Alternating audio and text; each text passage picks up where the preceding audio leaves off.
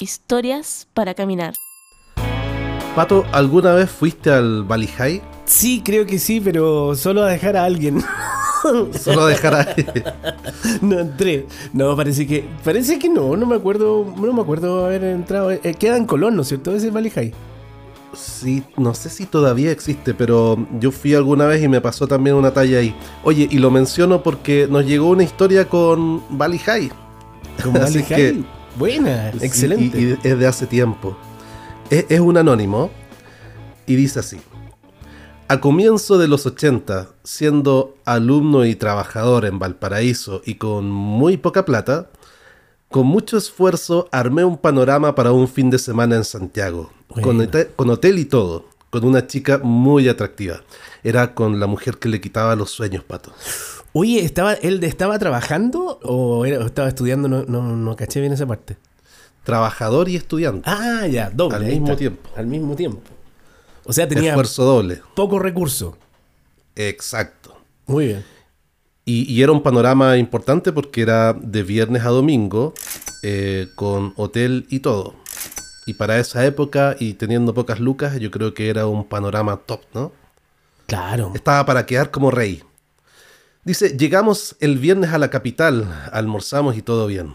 Luego al hotel y todo era mejor aún. Esto último hacía presagiar un fin de semana inolvidable. Ya, él quería quedar como rey, eh, un, un- un panorama de lujo, con la chica que le quitaba los sueños, ya, ya, ya sepa dónde va esto. ¿Para dónde va esta historia? Dice, luego en la noche nos fuimos a un restaurante de moda. Claro, más encima buscó que estuviera de moda. Ya. O sea, estaba bien, estaba bien el hombre. Eh, Sí, eh, estaba pa- bien. Para los que no conocen, el High era un restaurante eh, bien... eh, era- Chetado. ¿Ah? Bien chetado. Sí, sí, y además tenía como una, unos, unos moai afuera. Era, era como bien, como polinésico. Y llamativo. Bien llamativo. Y además, y además era, era comida rica, era, era alto nivel gourmet.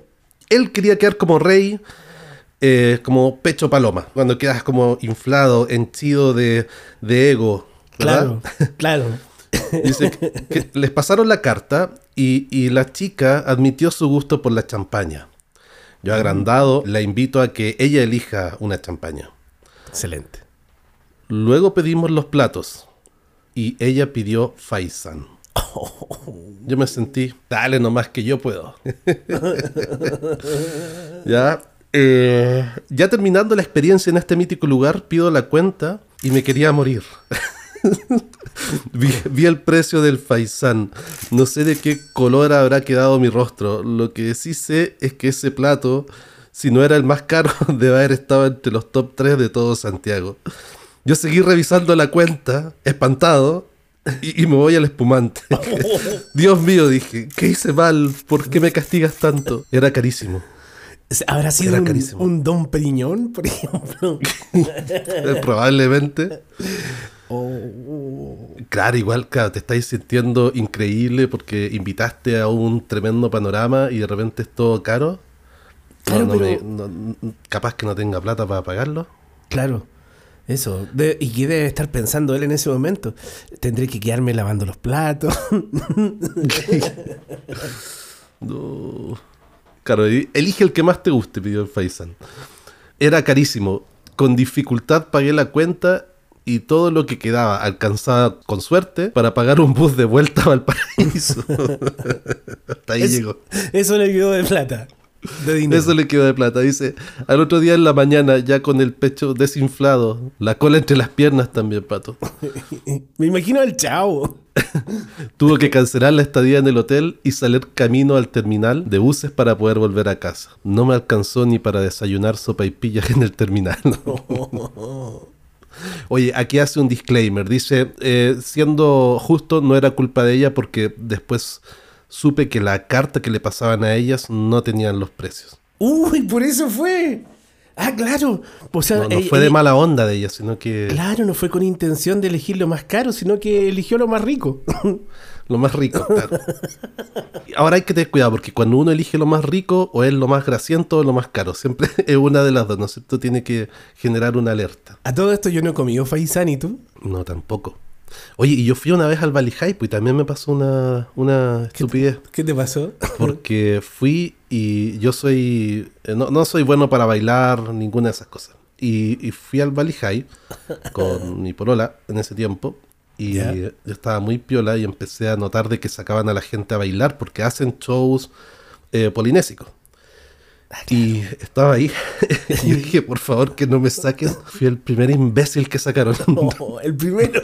Yo creo que olieron el miedo y me sacaron a mí. ¿Te sacaron algo? Sacaron a más gente, ¿Ya? sacaron a más gente y empezamos a... mm, Como que nos estaban dando unas instrucciones y a todos los hicieron ponerse como atrás del escenario Oh. Y a mí me como que me escondieron como una especie tras bambalina y me hicieron salir a bailar solo con una chica. Oh. Y- pero esta galla hacía como, no sé, unos movimientos que era... Muy, muy. no, me, me imagino como medios tribales porque eran, eran mo- movimientos exagerados con los brazos. Ah, no eran, no eran Y movimientos así eh, eróticos, sino que eran como, como más de la. No, más era, étnicos. pa- parecía, no sé, que me estaba, me estaba Cortejando. no sé, exorcizando, Ah, no. no. sé qué onda, pero Belcebú, salid de ahí, de ese cuerpo. no, era algo raro. Y, y yo dije, bueno, voy a tener que bailar, hacer algo para, para no quedar en vergüenza. ¿Ya? Y, y- y según yo, me moví así como que prácticamente dejé, dejé el, el alma en, en esa, en, ese escenario. Lo diste todo, Miguel. Cuando llegué a la mesa, mi polola me dijo, oye, ¿y por qué no te moviste? un video y yo pensaba que me movía como... ¿Te acordás? ¿Viste esa película Mi novia Polly? ¿No?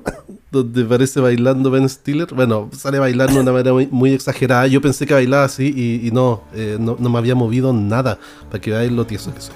¿Cuál, cuál Beastie Boys? Ahí. Exacto. Bueno, entonces el Valley High también tiene currículum. Me pasó a mí y le pasó a este amigo a principios de los 80 de Valparaíso. Oye, pero ¿qué consejo le podemos dar al amigo acá? Eh, ¿Qué le podíamos decir? Ah, ¿Sabes lo que estaba pensando? Que es mejor ser pecho faisán que pecho paloma. De todas maneras. Además, además que es como de alta alcurnia. Porque el faisán fue el único que, que se sirvió.